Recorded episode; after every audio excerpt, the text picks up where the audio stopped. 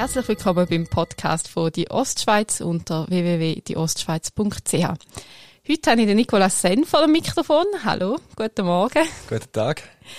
Er ist Hackbrettler, ist Moderator, so ein bisschen ein Allrounder irgendwie in der Szene. Ähm, so Hackbrett, wie bist du überhaupt zum Hackbrettler gekommen? Wie findet man so etwas, so ein Instrument, das so dermaßen komplex ist? Ja, als ich das Hackbrett entdeckt habe, habe ich noch nicht gewusst, was Wort komplex bedeutet oder was komplexes Instrument ist. Ich war an der Olma mit der Familie und dann haben sie Hackbrett gespielt. Und das ist ganz lang her, da bin ich mir drei, vier ein kleiner Bub gewesen und offenbar hat mir da so gefallen, dass ich von denen an den Eltern erzählt habe, ich will Hackbrett spielen, ich will Hackbrett spielen. Und irgendwann, wo ich offenbar nach vielen Mal immer noch davon geschwätzt habe, hat dann die Mami mal angefangen umzuschauen, wo man da lernen könnte. Hat nach einem Lehrer Ausschau gehalten und sie hat dann einen Kollegen gefunden, wo, wo sehr musikalisch ist, hat ihn angefragt und hat gesagt, oh, da würde er gerne machen, aber er kann leider nicht Hackbrett spielen. Also eigentlich ist der Traum fertig gewesen, bevor er losgegangen ist. Ja. Er hat einen Absack gegeben und dann hat aber der, der Mann sich ein paar Monate später bei meiner Mutter wieder gemeldet und hat gesagt, er hätte jetzt gerade ein Hackbrett gekauft. Er sei müde wie wild, aber er bräuchte jetzt halt ein bisschen Zeit, dass er da dann auch kann unterrichten kann, dass er weiß, wie das geht. Und dann bin ich bei ihm während einem Jahr, das war im Kindergarten dann, gewesen, während einem Jahr in die Flötenstunde. In dem Jahr ist er in die Hackbrettstunde, hat sich da beigebracht. Und ein Jahr später haben wir dann können wechseln. Und er hat immer da, was er gelernt hat, er mir dann können weitergehen. Und so ist es bei mir losgegangen. Mit dieser Faszination und Leidenschaft. Hättest du dort mal gedacht, dass es wirklich so dermaßen gross rauskommt? Nein, überhaupt nicht. Mir, mir hat wirklich einfach das Instrument gefallen und ich habe eigentlich nie gedacht oder angestrebt, um jetzt Musiker werden oder von der Musik leben ich habe sicher auch Freude gehabt, wo dann irgendwann ganz am Anfang im ganz kleinen Rahmen vielleicht mal für die Familie ein Auftritt war, wo es Grosse und Scotty haben müssen kommen. Und dann irgendwann mal an einem Dorffest oder an einer Geburt. Und dann ist das so ein bisschen weitergegangen. Und ich habe sicher da Freude gehabt, wie man mal hat für, für Leute spielen und die Leute Freude gehabt haben und klatscht haben. Und gute Rückmeldungen gekommen sind, da sicher. Aber es ist eigentlich mehr so gewesen, dass sich dann da Vorzug ergeben hat, dass, dass der Hackbrettspielen für mich dann immer ein bisschen intensiv oder wenn man will, grösser geworden ist. Mittlerweile hast du fünf Formationen. alle, alle ein bisschen anders. Einmal solo, einmal mit äh, Boogie Woogie, einmal so Hackbrett mit Klassik. Hackbrett mit Wörtli. Mit, genau. genau, mit Wort. Das ist alles Mögliche. Und viel auch äh, bin ich allein im Spielen. Das ist so ein bisschen der Ursprung. Und aus dem muss jetzt nicht verschiedene Formationen ergeben. Und das ist natürlich für mich auch spannend, dass man nicht einfach ein Jahr lang auf Tour ist und einfach ein Programm abspielt, sondern dass eine Art jede Woche wieder andere Besetzungen anstehen, andere Programme, andere Anlässe und dass der da mein Alltag extrem vielseitig der sein.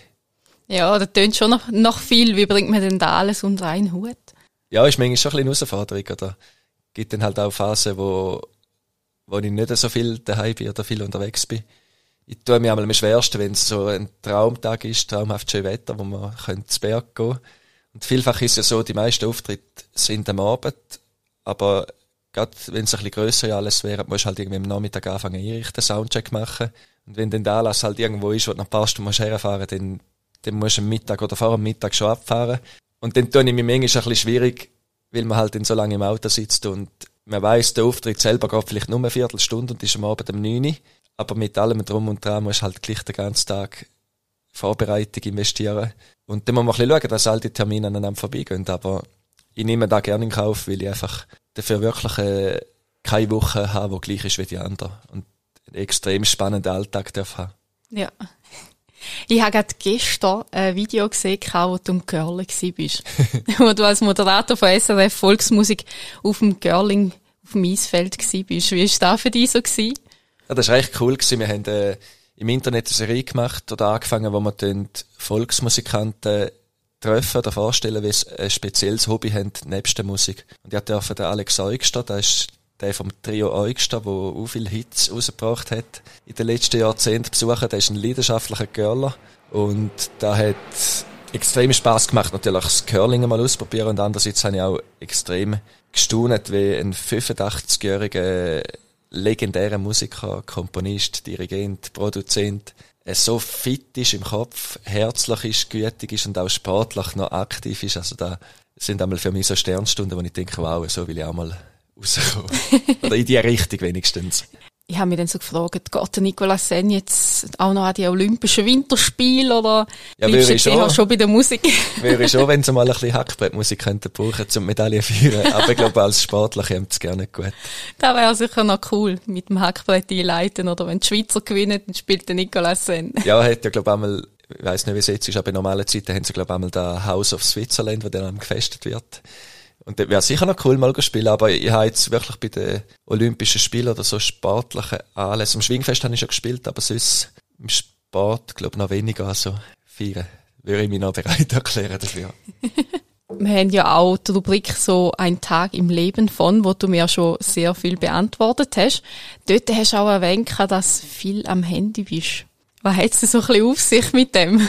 Ja, ich bin schon ein bisschen ein Zabli oder ein bisschen Ungeduldiger, der halt irgendwie das Gefühl hat, man immer etwas laufen. Und wenn dann halt mal drei Sekunden nicht läuft, dann ist schon der Knochen in der Hand und dann ist man irgendein Zeichen mal anschauen. Und es ist natürlich schon so, dass viel übers Handy läuft.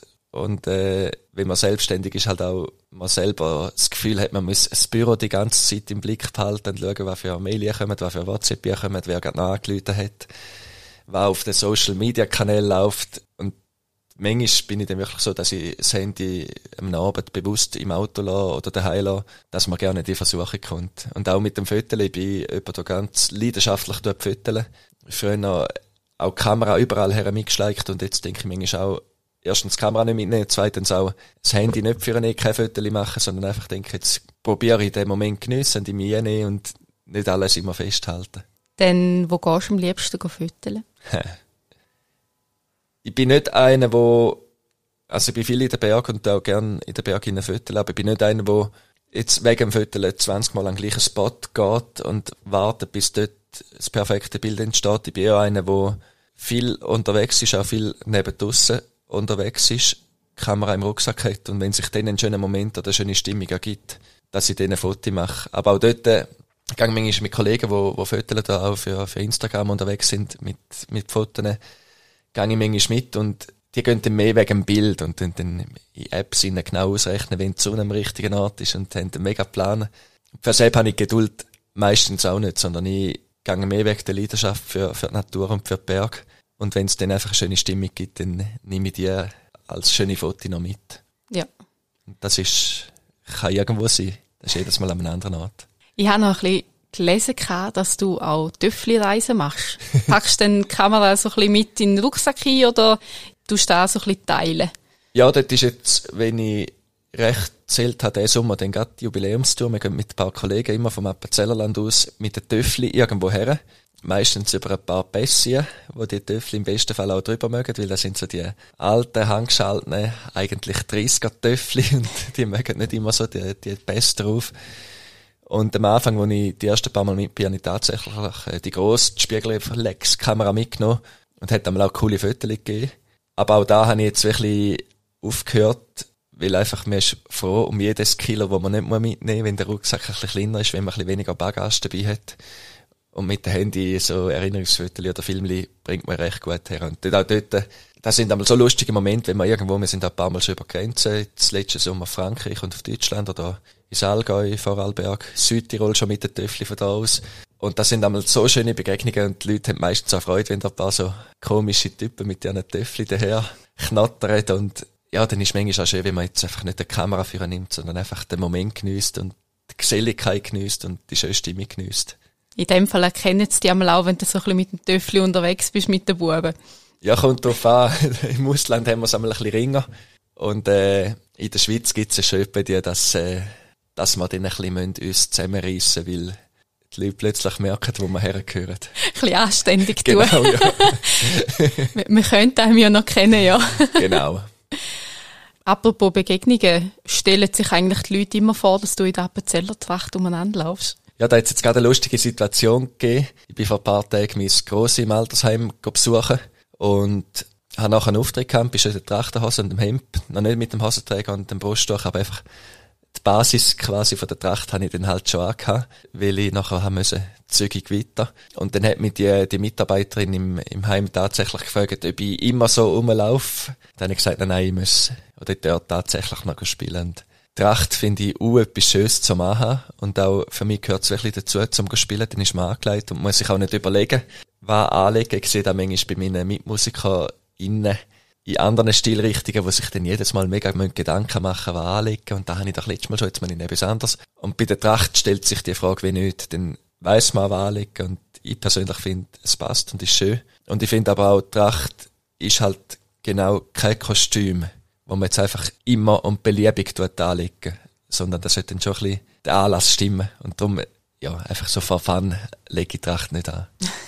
dann ist für dich eigentlich wie so ein bisschen ein Persönlichkeitswechsel, wenn du dann die Tracht anlegst, hey, jetzt bin ich am Arbeiten oder hast du sie eigentlich auch in der Freizeit mal noch an? Nein, selbst definitiv nicht. Und ist schon ein bisschen so, wenn man die Tracht anlegt, ja, man, man steigt dann vielleicht auch ein bisschen in die, in die Rolle ein und ich finde schon, die Tracht tut ein bisschen repräsentieren und ein bisschen ist auch eine Verantwortung, wenn man die Tracht anhat und da habe ich auch selber müssen lernen, dass man dann auch schaut, dass man die Tracht probiert recht anhaben, so gut wie möglich, dass dann der Zeug auch sitzt und einigermaßen zweig und putzt ist. Ich hatte zum Beispiel dort, wo ich wohne, früher noch keine Strasse gehabt, zum zu mir herkommen, habe ich immer müssen durch eine Wiese durchlaufen. Und solange das so war, habe ich halt praktisch immer dreckige Schuhe gehabt, weil es einfach nicht, nicht viel besser gegangen ist. Und ja, das sind Sachen, die man ein bisschen lernt. Und jetzt schaue ich auch, dass die Schuhe nach Möglichkeit ein bisschen ausgesehen, als ob man nicht gerade aus dem Stall rauskommt. du bist ja selber auch Moderator. Hast du irgendwie so einen Traum-Interviewpartner oder hast du schon irgendjemand interviewen dürfen, wo du gesagt hast, mal, hey, das ist sowas von cool? Hm. Ist natürlich ein bisschen so die Sendungen, die ich moderiere, das sind fast immer Volksmusiksendungen. Und weil ich ja selber von der Musik komme, ist sicher auch ein grosser Teil von der Leidenschaft Musik.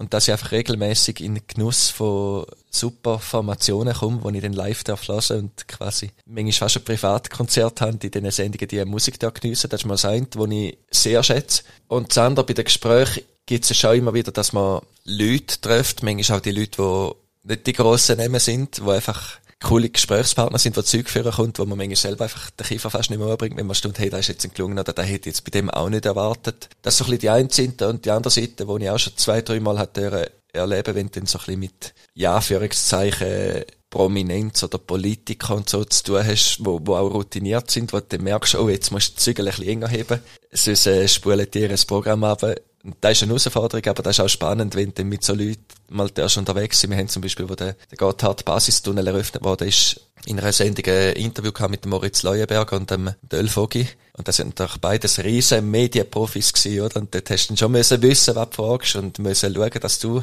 das Gespräch führst. Und das sind sicher auch interessante Erfahrungen gewesen, mit so Leuten mal ein Interview machen. Aber in dem Fall hast du irgendwie keinen Musiker oder Nein, also es ist jetzt nicht so, dass ich sage, oh, mit dem will ich unbedingt mal noch ein Interview gemacht haben. Und es gibt sicher jetzt auch in der Musik Leute, die ich extrem bewundere. Zum Beispiel der Stefan Eicher ist so ein Name, wo ich auch schon live gelesen bin, aber jetzt noch nie mit ihm geschwätzt habe oder gespielt habe mit dem. Aber es ist nicht so, dass ich jetzt sage, ich will unbedingt einmal mit dem spielen oder so, sondern echt, dass ich so Leute bewundere. Und auch, auch bei, bei Hackbrettler-Kollegen. Es gibt auch viele Leute oder Kollegen, die Hackbrett spielen, wo ich einfach super Musiker finde und gern gern hören. Und meistens, wenn ich dann so Formationen der Leute hören, bin es für mich dann auch wieder ein Ansporn, dass ich denke, oh ja, sofort heim üben. und da finde ich ja, tut schon gut, wenn man einfach auch Kollegen kann hören und sich inspirieren lassen und motivieren lassen. Bist denn du in so Situationen, wenn du jemand Grosses vor der Kamera hast oder mit jemand Grossem redest, so in Anführungszeichen, bist du denn dort auch so ein bisschen nervös? Ja, beim Spielen ist da vielleicht noch fast ein bisschen mehr der Fall grundsätzlich habe ich das Glück, dass ich nicht mega nervös bin und da auch schon will ich machen, auch mit der Musik machen und da auch gern machen und kein Problem hat, um vor den Leuten aufzutreten. Wo das bei mir meistens am meisten ein bisschen zum Kribbeln kommt, ist, wenn du irgendwie in einem Saal am Warten bist, bis das Konzert losgeht und dann siehst du im letzten Moment noch einen guten Musiker einlaufen oder einen Hackbrettler-Kollege einlaufen und dann denkst du so, oh nein, jetzt kommt der noch los. Eigentlich ist es eine riesen Freude, wenn so Leute hören oder kommen hören. Aber dann denke ich einmal, oh, die hören jetzt wirklich jedes Detail und die hören genau, wenn etwas nicht perfekt ist. Und dann gibt es etwa dir, dass ich dann während dem Spiel immer denke, oh nein, der gehört jetzt genau da. Und fast bis eben, dass ich dort am meisten einmal ein bisschen mehr Gedanken mache oder ein bisschen ein Kribbeln losgeht. Und wir haben zum Beispiel auch mal eine Sendung gehabt, wo eine Moderatorin vom Bayerischen Rundfunk bei mir in einer Sendung zu Gast gekommen ist, wo ja mir schon hunderte von Sendungen moderiert hat und in Deutschland der große Star ist. Und dann dachte ich, oh nein, jetzt muss ich moderieren, die kennt doch jedes Detail.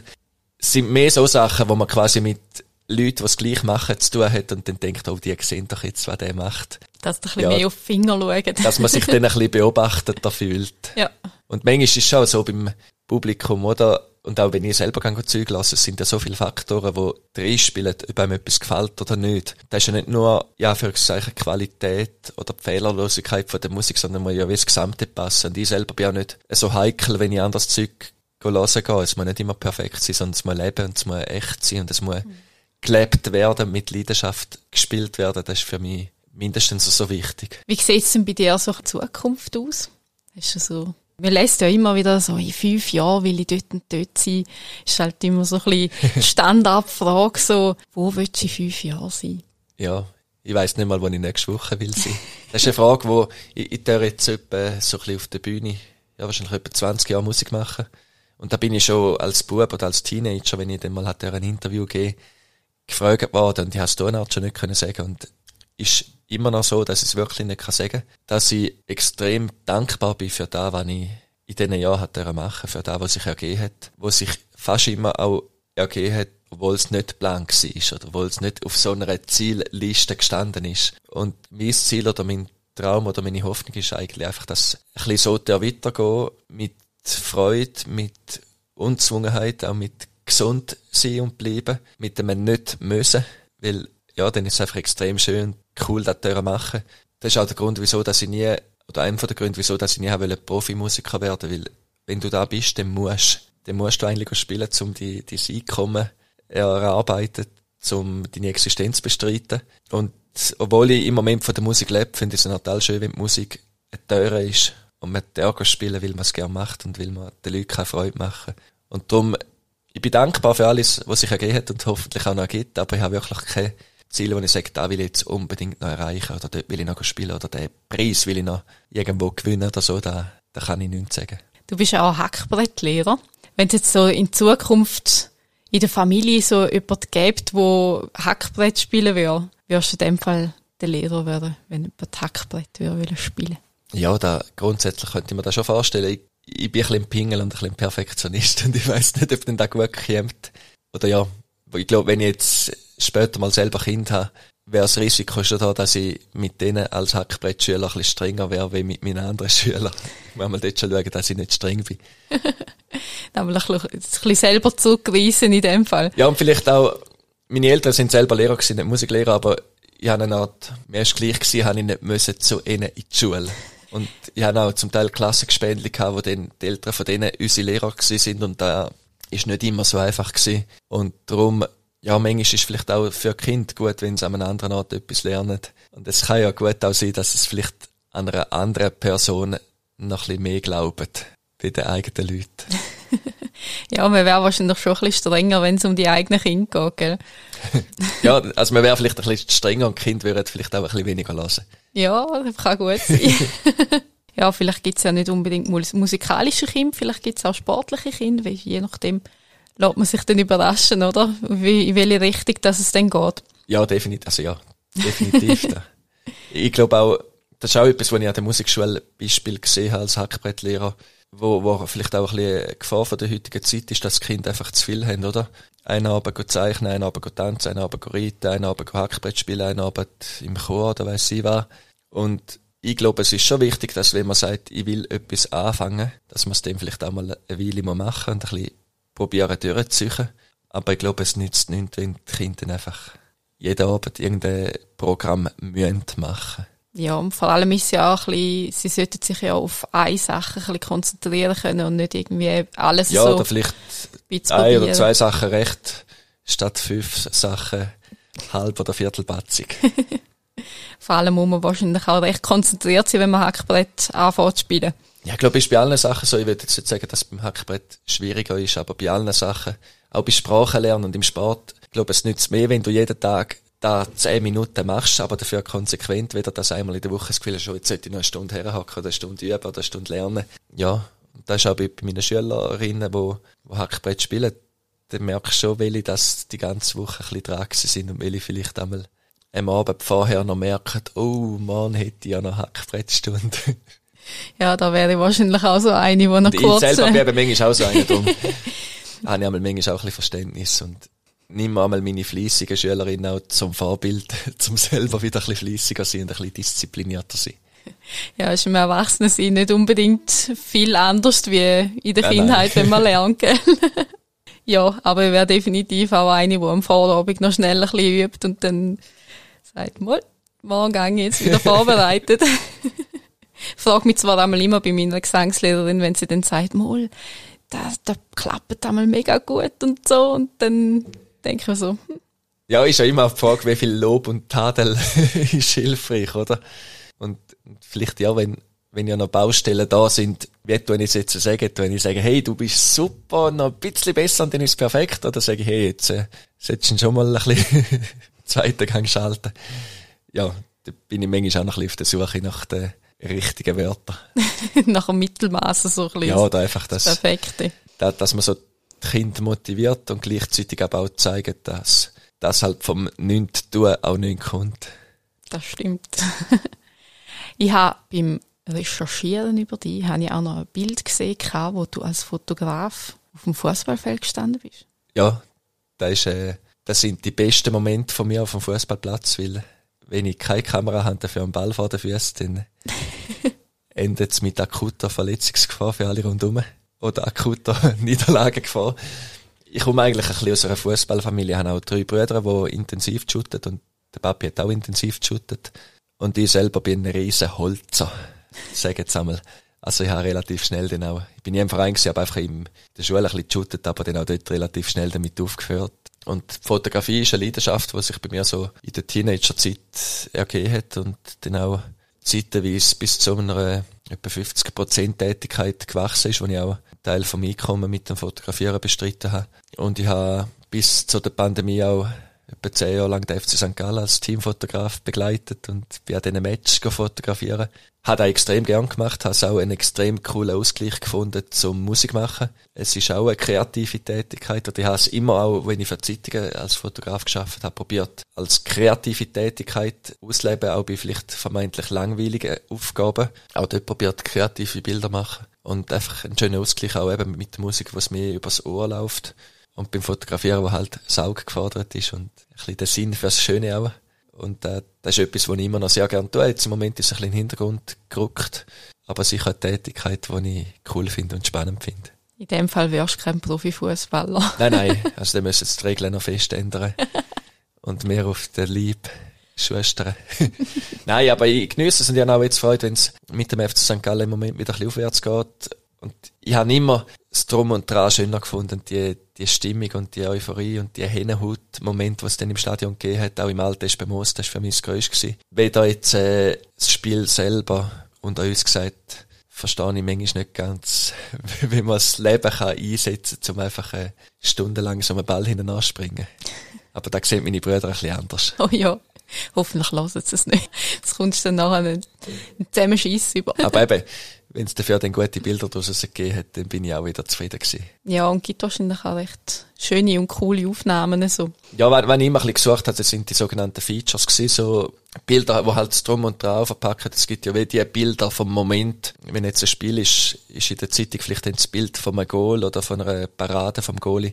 Aber die Bilder, die haben relativ eine, eine kurze Halbwertszeit. Die interessieren am Tag nachher oder am Tag vom Spiel. Und nachher sind die Bilder eigentlich durch. Und spannend sind dann wirklich Bilder, wo irgendwie Emotionen drauf sind oder wo eine spezielle Lichtstimmung oder äh, eine Stimmung von den Fans oder vom Stadion oder von Licht und Schatten vom Stadion sich ergibt. Und das sind dann manchmal so zeitlose Bilder, wo, wo auch fünf Jahre später beim Anschauen noch Freude machen und wo du auch fünf Jahre später beim Anschauen noch kannst brauchen. Und ich bin immer ein bisschen auf der Jagd nach diesen Süschen. Nebst dem Pflichtprogramm, wo halt die, die 0815 Szenen sind. Ja, ist auch schon cool. Dann erinnerst du mit dem erinnerst dich mit dem Bild eigentlich gerade wieder zurück an den Match. Ist ja ein bisschen wieder mit der Musik. Ja. Wenn du ein gewisses Lied hörst und dann nachher erinnerst du dich gerade wieder an den Moment zurück, wo du irgendwie deinen ersten Kuss hast. Genau, das ist keine natürlich dann auch bei der Filmmusik, oder? Wo, wo ich auch bewundere, wo extrem ja, gute Komponisten halt schaffen, Emotionen generieren. Und natürlich auch nachher, wenn du den Song irgendwann wieder hörst, bist du wieder im Film hin oder bist in dem Moment, wo du den Song gehört hast. Ja, das ist schon ein, Handwerk für sich.